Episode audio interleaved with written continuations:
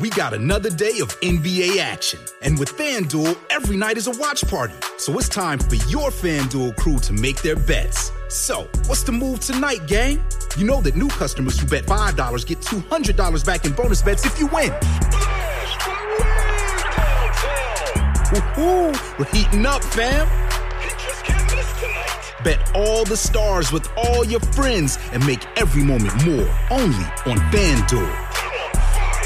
New customers bet $5, get $200 back in bonus bets if you win. Make every moment more with FanDuel.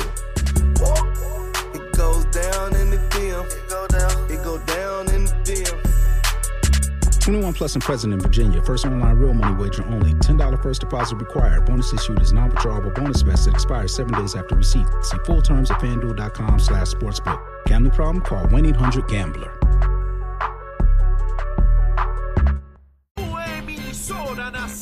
De la salsa. Este segmento es presentado por Grand Wagoneer, el regreso de una leyenda.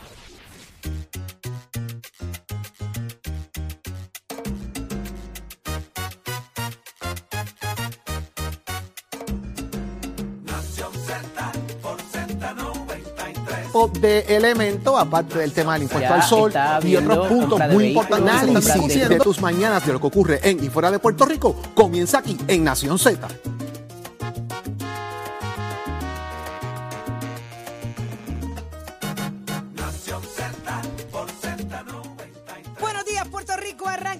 Z por Z93, 93.7 en San Juan, 93.3 en Ponce y 97.5 en Mayagüez. Porque es que, mire, todo Puerto Rico está cubierto del mejor análisis, la buena información, como a usted le gusta, porque sabe que aquí la pasamos bien con usted.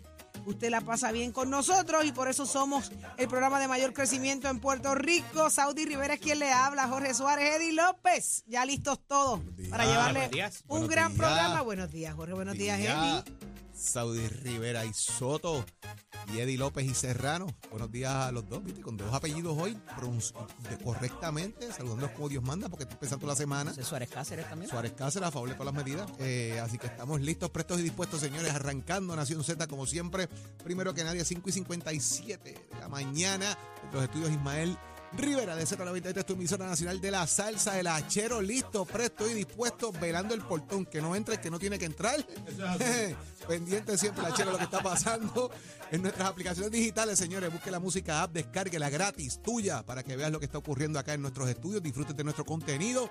Óigame que tenemos mucho que discutir hoy de lo que ha pasado en el fin de semana, de las noticias que pasan por debajo del radar y como que a la gente se le olvida, las vamos a discutir aquí. Porque, señores, todo, todo comienza aquí.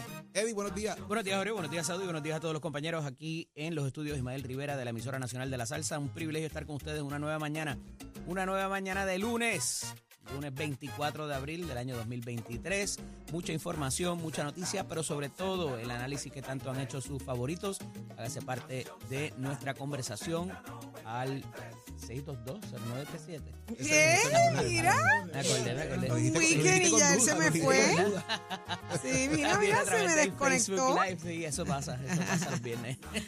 Muy bien. A través del Facebook Live, denle like y share para que le lleguen las notificaciones y también el app La Música, donde puede examinar todos nuestros segmentos en la sección de podcast.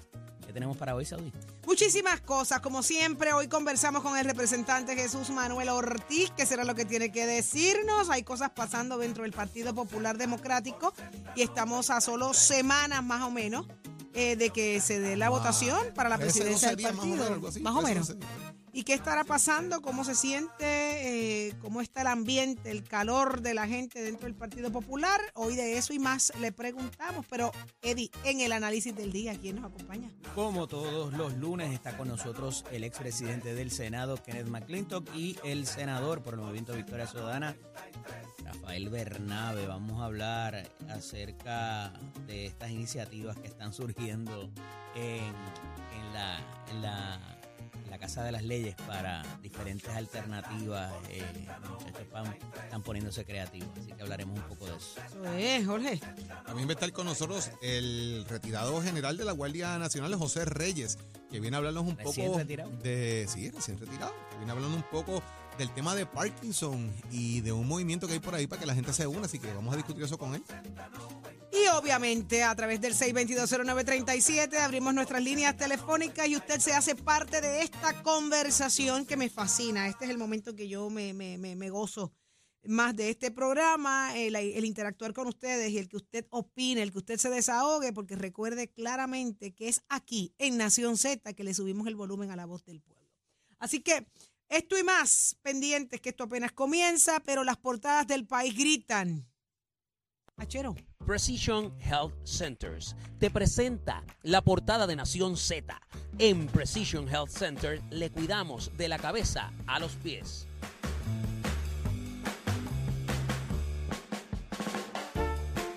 En menos de dos meses y puede que una semana se acaba el fondo de equiparación, el cierre de año fiscal a junio 30. Le dice a los alcaldes, aló, se acabó. Y esto es gracias a la Junta de Control Fiscal que dice que no hay break, que no hay break, no ve la necesidad y los manda a ahorrar como si fueran los papás. ¿Qué pasó aquí? Mira, antes de eso, ¿estamos con Madison o no estamos con Madison? Está todo el mundo con eso, es revolú. Mira, tacho, está todo el mundo con eso. Pero que está lo que, no- lo que está brutal es lo del fondo de equiparación, heavy. Esto es No hay triste. break, no hay break. Lo que pasa es que, pues nuevamente, todo comienza aquí. ¿Por qué? Porque venimos semanas hablando de esto y hemos tenido alcaldes aquí explicando qué va a pasar. Y se le ha cuestionado a los alcaldes también cuáles han sido las medidas que han tomado para trabajar con este tema. ¿Por qué?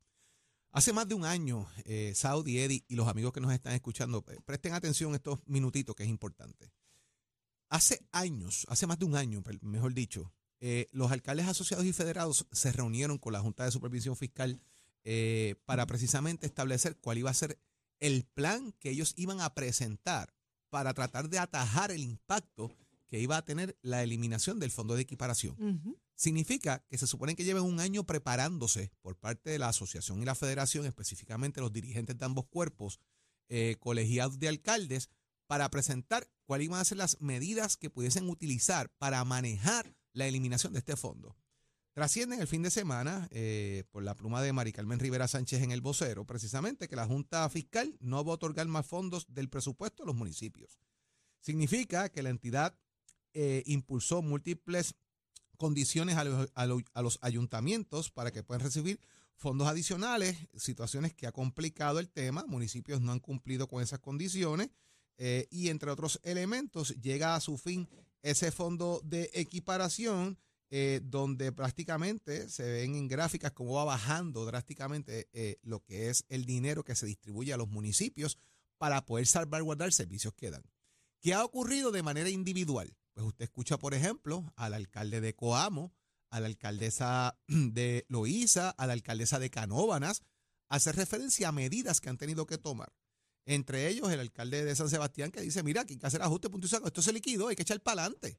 Pero mira qué interesante lo que propone Tato García Padilla, que de paso, Saudi.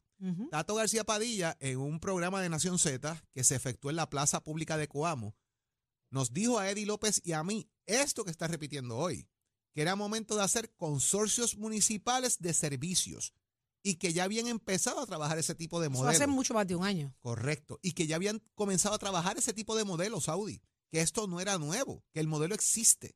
Lo que pasa es que no se ha implementado en todos los municipios. No es que hagan falta eh, los 78 municipios en el sentido de toda la estructura que tiene. Él lo que plantea es que esto se puede reducir a 30 consorcios, quizás menos, donde se, den servicios combinados de recogido de basura, de entidades municipales de seguridad y otros elementos adicionales que puedan abaratar costos en los municipios. ¿Por qué? Porque Julia Nazario nos dijo aquí que ella podía recoger escombros semanalmente en el municipio en ese servicio y que ahora no pueden hacerlo semanalmente porque no hay dinero. Que los servicios que le dan a la gente para ayuda no puede ser de manera tan efectiva como antes porque no hay dinero. Porque ese fondo de equiparación desaparece. En municipios donde las patentas municipales no son tan altas porque depende de pymes, de pequeños y medianos comerciantes, no tienes las grandes industrias o los grandes supermercados o las megatiendas. Para eso, por utilizar ese ejemplo, usted tiene la alcaldesa de Canóvanas diciendo que ella tuvo que salir de fotocopiadores y eliminar el papel y hacerlo todo digital para evitar también el gasto de dinero. Así que los alcaldes están tomando provisiones, aunque sean pequeñas, pero están buscando la manera de ahorrar millones de dólares que se gasten en papel, en fotocopiadoras, en servicio, en mantenimiento. Han tenido también que salir de empleados. porque había duplicidad de funciones en muchos casos. ¿Cómo eso se maneja? ¿Cuál es el efecto dominó que tiene eso? Y es el reclamo que hacen los alcaldes para atenderlo. Pero vuelvo e insisto, les pidieron un plan, lo sometieron, se evaluó o esto fue un juego trancado a la banda donde aquí no hay break para nada. Ahora está obviamente nuevamente en manos del gobernador que le piden nuevamente acción al gobernador porque necesitamos chavos, pero ¿cuál es la acción, Eddie? Eh, Oye, pero antes que vaya Eddie, eh, yo llevo un año aquí en Nación Z y, y desde que yo llegué estamos hablando de que se anunció el fondo Así de equiparación. ¿Qué han es. hecho los alcaldes? Es la pregunta. En todo este tiempo, además de denunciarlo públicamente, que me parece real, me parece justo, me parece que la, la mayoría de los alcaldes del interior, alcaldes y alcaldesas del interior de la isla, son los que más azote van a coger con esto. Pero ya han tenido tiempo de, de planificar qué van a hacer, Eddie. Mira, no necesariamente Saudi, y hay algunos que sí, hay algunos que no. Los alcaldes con esto se juegan la vida, no solamente en el aspecto económico y financiero de su municipio, sino el aspecto político, porque al final del día también tienen una, una faceta donde se convierten en eh, a veces el empleador principal de, ese, de esos municipios, de esos territorios. Entonces, eh, pudiera entenderse que hay una dupli- una duplicidad de servicios cuando tú tienes un departamento de obras públicas municipal, cuando tú tienes un departamento de, bueno, finanzas y obviamente recursos humanos es más que necesario, pero era, es una de las cosas que se había traído, ¿verdad?, para propósitos de, eh, de eliminar ciertos gastos eh, y consolidarlos. Eh, lo que pasa es que pierdes un poco de control y de poder al ceder esas estructuras y co- coaligarte con otros municipios para esos propósitos. Entonces, eh, está ese aspecto, eh, pero hay algo que a mí más me preocupa, es que no hemos escuchado de todos los alcaldes particularmente, y digo, para eso hay un presidente de la asociación, un presidente de la federación, pero a nivel de la gobernación, me parece que ha habido un poco de silencio en cuanto a este aspecto y cierta permisibilidad hasta por parte del gobernador, donde quizás no ha dado la lucha o no, ha- no se ha percibido que ha dado la lucha tan fuerte eh, por los municipios, a pesar de haberse celebrado eh, ciertas reuniones en, Fortaleza y, ciertas, eh, eh, ¿verdad?, Re- recibo de ese insumo de los alcaldes, pero de ahí a, a tener alguna, algún tipo de acción para con la Junta o públicamente denunciar el reclamo de los alcaldes, que es justo, y número dos es el Estado de Derecho actual, que es lo más que hiere la retina y los tímpanos, ¿verdad? Porque la realidad es que los alcaldes, según las leyes estatuidas ahora mismo y en vigor, tienen derecho a ese dinero. Esas leyes no se han, algunas sí, otras no, ¿verdad? Pero tienen derecho a ese dinero eh, eh, del Fondo General y, y aún más eh, en la parte de lo que es el recaudo que tiene que ver con lo contributivo, porque el dinero se está recaudando, se está vendiendo, se está comprando, está entrando ese dinero a las arcas del gobierno, pero la Junta de Supervisión Fiscal consistentemente se niega a eh, ofrecerle un bellón más, ¿verdad? Eh, y a esos efectos les pide recortes y que haya y que hagan ahorro. Eh, y constantemente trasciende el asunto de que hacen festivales y de que hacen fiestas patronales y el gasto que tienen en publicidad, el gasto que tienen en entretenimiento y otros asuntos, ¿verdad? Que hemos visto con el caso de la corrupción que ciertamente no les ayuda para estos propósitos. Lo que pasa es que hay un cierto nivel que lo vemos y se manifiesta de una manera muy, contundente cuando ocurren estos desastres, ya sea como las lluvias de ayer, por ejemplo, y las inundaciones que ocurrieron en la tarde de ayer, hasta pues sucesos más grandes como los terremotos, eh, como la misma pandemia eh, y evidentemente lo- los huracanes y, y las depresiones tropicales que hemos vivido. Y, y, y por eso voy y hago la, la diferencia en que ha habido alcaldes que han manejado su asunto de, de, de sus pueblos muy bien y se han visto enfrentados con tener que hacer este tipo de recortes y políticamente les ha afectado. Alcaldes en el área sur de los terremotos, donde hay una franja completa, donde se sintieron más fuertes esos terremotos, que los, alcal- los alcaldes perdieron y entraron alcaldes nuevos ahora y probablemente van a volver a sufrir esa consecuencia eh, que sufrieron esa parte de Guayanilla, Peñuelas, eso por allá, eh, eh, ¿verdad? Donde hubo unas unas controversias, eh, donde los, los municipios viraron de, ¿verdad? Inclusive de, de, de partido político donde estaban.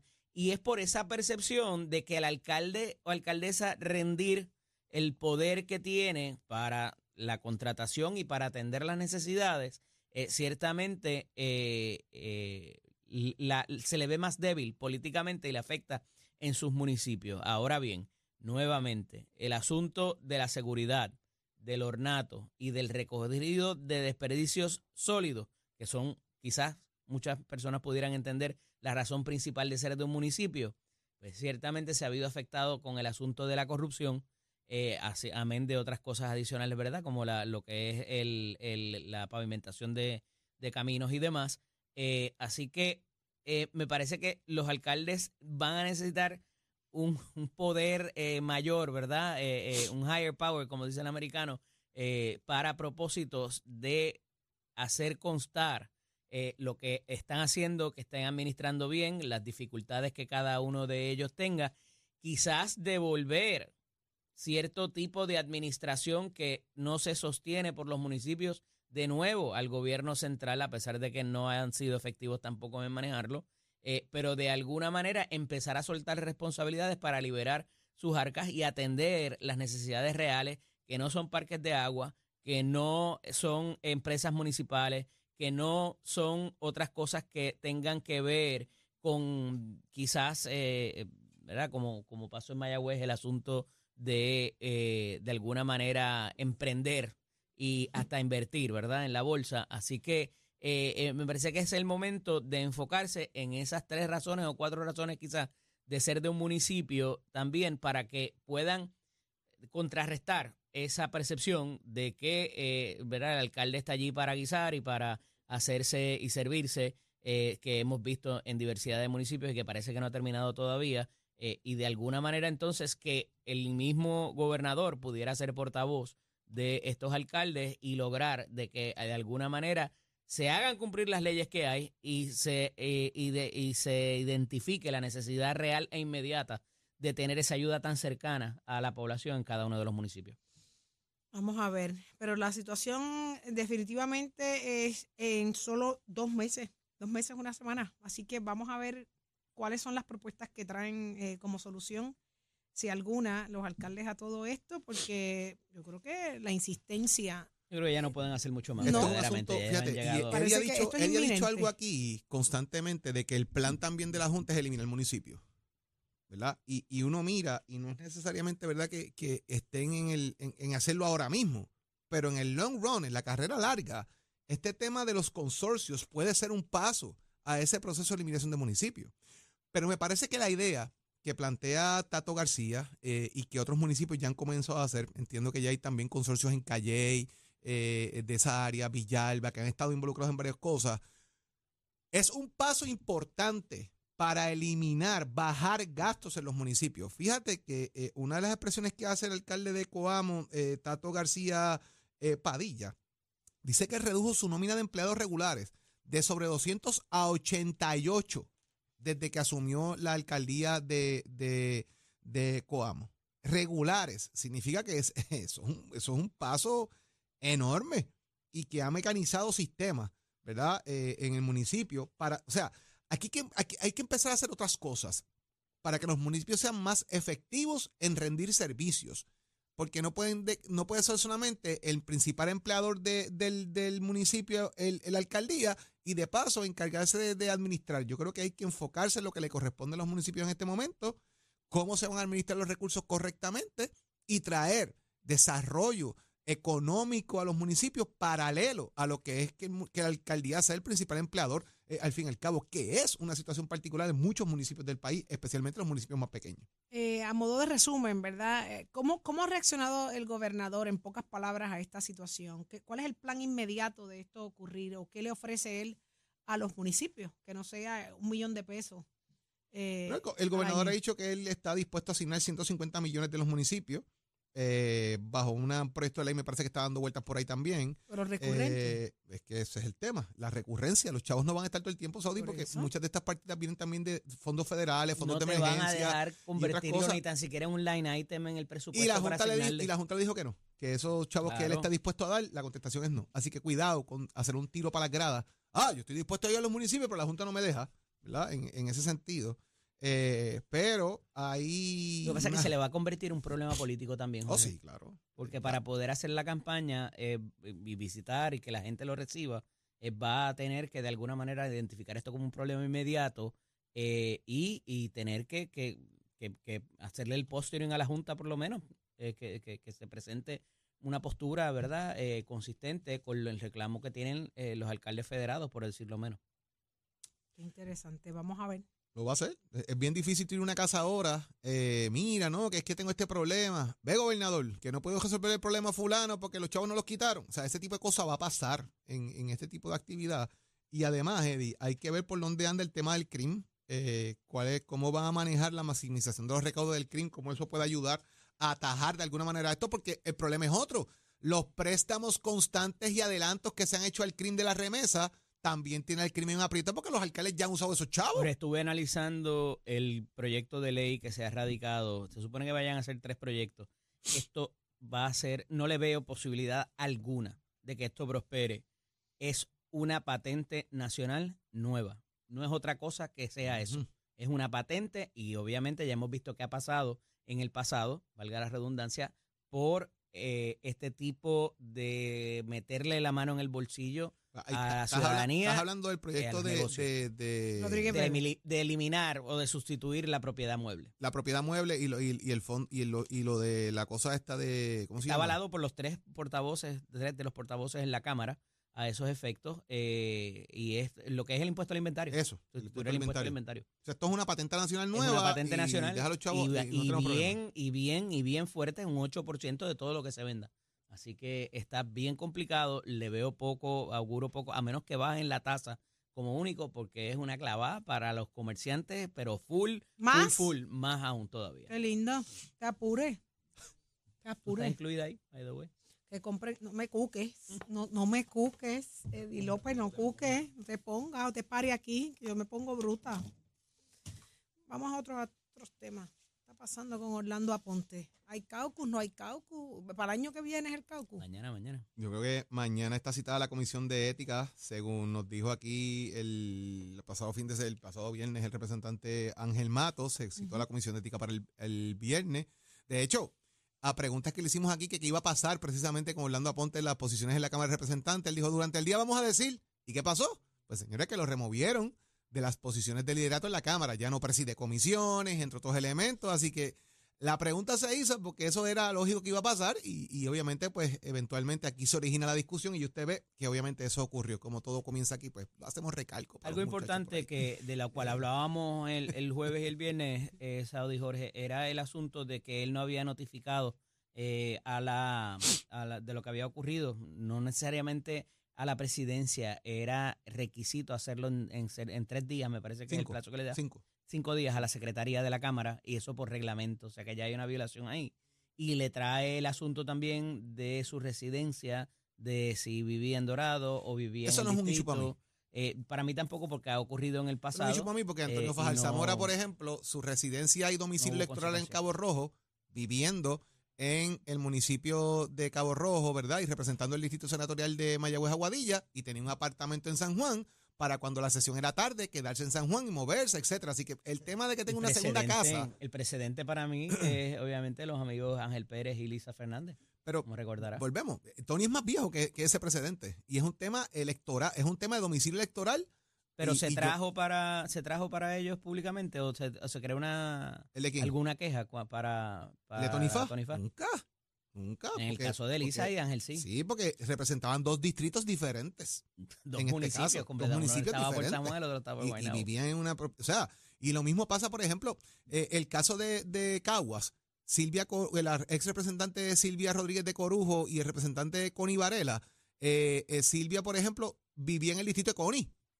Pero la ley electoral permite que eso ocurría. Multiprecintal se Porque es multiprecintal. y, y así por el estilo, hay múltiples casos. Así que el tema domiciliario de Orlando Aponte, que ha sido un issue de campaña del PNP del pasado, él tiene su propiedad en Ahí Bonito, él vive allá en, en, en, en esa área, y Bonito, Orocovi, en el distrito que representa, pero tiene una segunda casa en el área de Dorado. Yo no le veo dicho a eso. Porque el asunto Bueno, de, por ejemplo, los congresistas en Washington. ¿No se resolvió un caso los otros días en Guayama de domicilio electoral por una primaria? De que la persona no vivía en Guayama, vivía en calle, pero su domicilio electoral es Guayama. La dejaron correr. eh, en una primaria. Así que yo creo que eso está bastante resuelto. Y en el caso del ex gobernador Rosselló, a pesar de que la ley que faculta a los delegados eh, de la estadidad es distinta, eh, pues también se habló sobre eso. Eh, me parece que ya pudiera ser, Puerto Rico completo pudiera ser una jurisdicción, o sea, eh, las distancias son cortas, se han atajado bastante, este, y una cosa no hace la diferencia. O sea, tú puedes vivir donde tú vivas eh, y a lo mejor no le das, puedes vivir dentro del mismo precinto y no le das cariño al distrito, así que eh, una cosa es una cosa, otra cosa otra cosa. Como dijo el este, profe. Así es. Y, y efectivamente, eh, para propósito de que te decía ahorita, de los congresistas, por ejemplo, que están toda la semana en Washington y a veces viajan a su distrito eh, al, fin, el- al final de la semana, pero la realidad es que de- eh, pasan más tiempo en la capital federal y entonces ahí sí que o sea, un congresista de California, de Oregón, de Washington State, o sea, va a ir todos los días a dormir a, a su casa para regresar a Washington a legislar. Ahí está. Ya está listo Tato Hernández, pero antes, gracias a quienes estamos aquí, Jorge. Como siempre, los amigos de Precision Health Center. Óigame, diabético, sufre de desbalance. Se marea al levantarse, siente que ha perdido audición. Precision Health Center cuenta con un programa para la prevención de caídas bajo terapia física, además de manejo y prevención de pérdida auditiva. Nuestros audiólogos y terapistas le ayudarán a recuperar su calidad de vida. Pregunta a su proveedor de salud sobre su cubierta para equipos de audición. Viva su salud al máximo. Llámenos al 787-333-0698, 333-0698. En Precision Health contamos con más de 20 centros alrededor de la isla y Vieques. Aceptamos la mayoría de los planes médicos y Advantage. 787-333-0698. Ya está listo Tato Hernández porque somos deporte. Buenos días, Tato. Muy buenos días, muy buenos días para todos, Titi Saudi, tío Jorge y tío Eddie. ¿Cómo se encuentran? ¿Cómo pasaron este fin de semana? De show, de show. Tengo En el sol brega. encima, tengo el sol pegado. Jorge, En la brega. Jorge, Cuéntame. el licenciado está triste, perdió la serie con Toronto y no ha dicho nada. No, sí. A- a- a- Yeah. Pero es que Eddie no, sabe, Eddie no sabe ni que hoy es lunes, imagínate. Yo no lo digo. Ayer jon- ayer joncó- temprano, pero se le parece que el teléfono se le dio sin batería después. Se, se con los cerveceros de Milwaukee. infelices. Eh, Edith, ¿tú no has visto el standing que Milwaukee está primero en su división? Así que no le dé por los infelices. Me Exacto. parece que tienes que ponerte al día, papá, de lo que está pasando en la Grande pobres Liga antes de le ganan la a los equipos malos. Ajá. Sí, sí, sí. Mira el standing, a ver dónde Siento burla, siento burla. Ya usted sabe, Titi, pero vámonos con el boxeo, que hay un par de cosas interesantes ¿Qué pasando. pasó? Primero, vamos a estar hablando de nuestra Amanda Serrano, que se encuentra en Puerto Rico junto a su manejador, el influencer Jay Paul. Quiere traer una pelea de Amanda para Puerto Rico e inclusive construirle su propio gimnasio. Ya usted sabe que este influencer y promotor es el promotor de ella, desde Amanda, de Amanda Serrano, desde septiembre del 2021. Óigame, la empresa de él se llama Most Value Promotion y el hombre está haciendo grandes inversiones aquí en Puerto Rico. Estos hermanos, ellos restauraron el gimnasio de La Perla. Así que la comunidad de La Perla tiene tremendo gimnasio gracias a estos influencers. Ellos están manejando la carrera, principalmente Jay Paul, la de Amanda Serrano, que ya usted sabe que rápido le consiguió un milloncito para cuando hizo su revancha con la irlandesa, cuando hizo la pelea con la irlandesa, que viene revanchó por ahí. Mientras tanto, la pelea que más estaba esperando hace tiempo se dio este fin de semana entre Yerbonta Davis y Ryan García.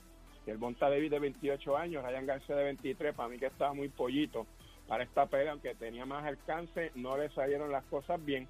Óigame, en el total de los puntos, 18 golpes de contacto al cuerpo durante los primeros 7 rounds.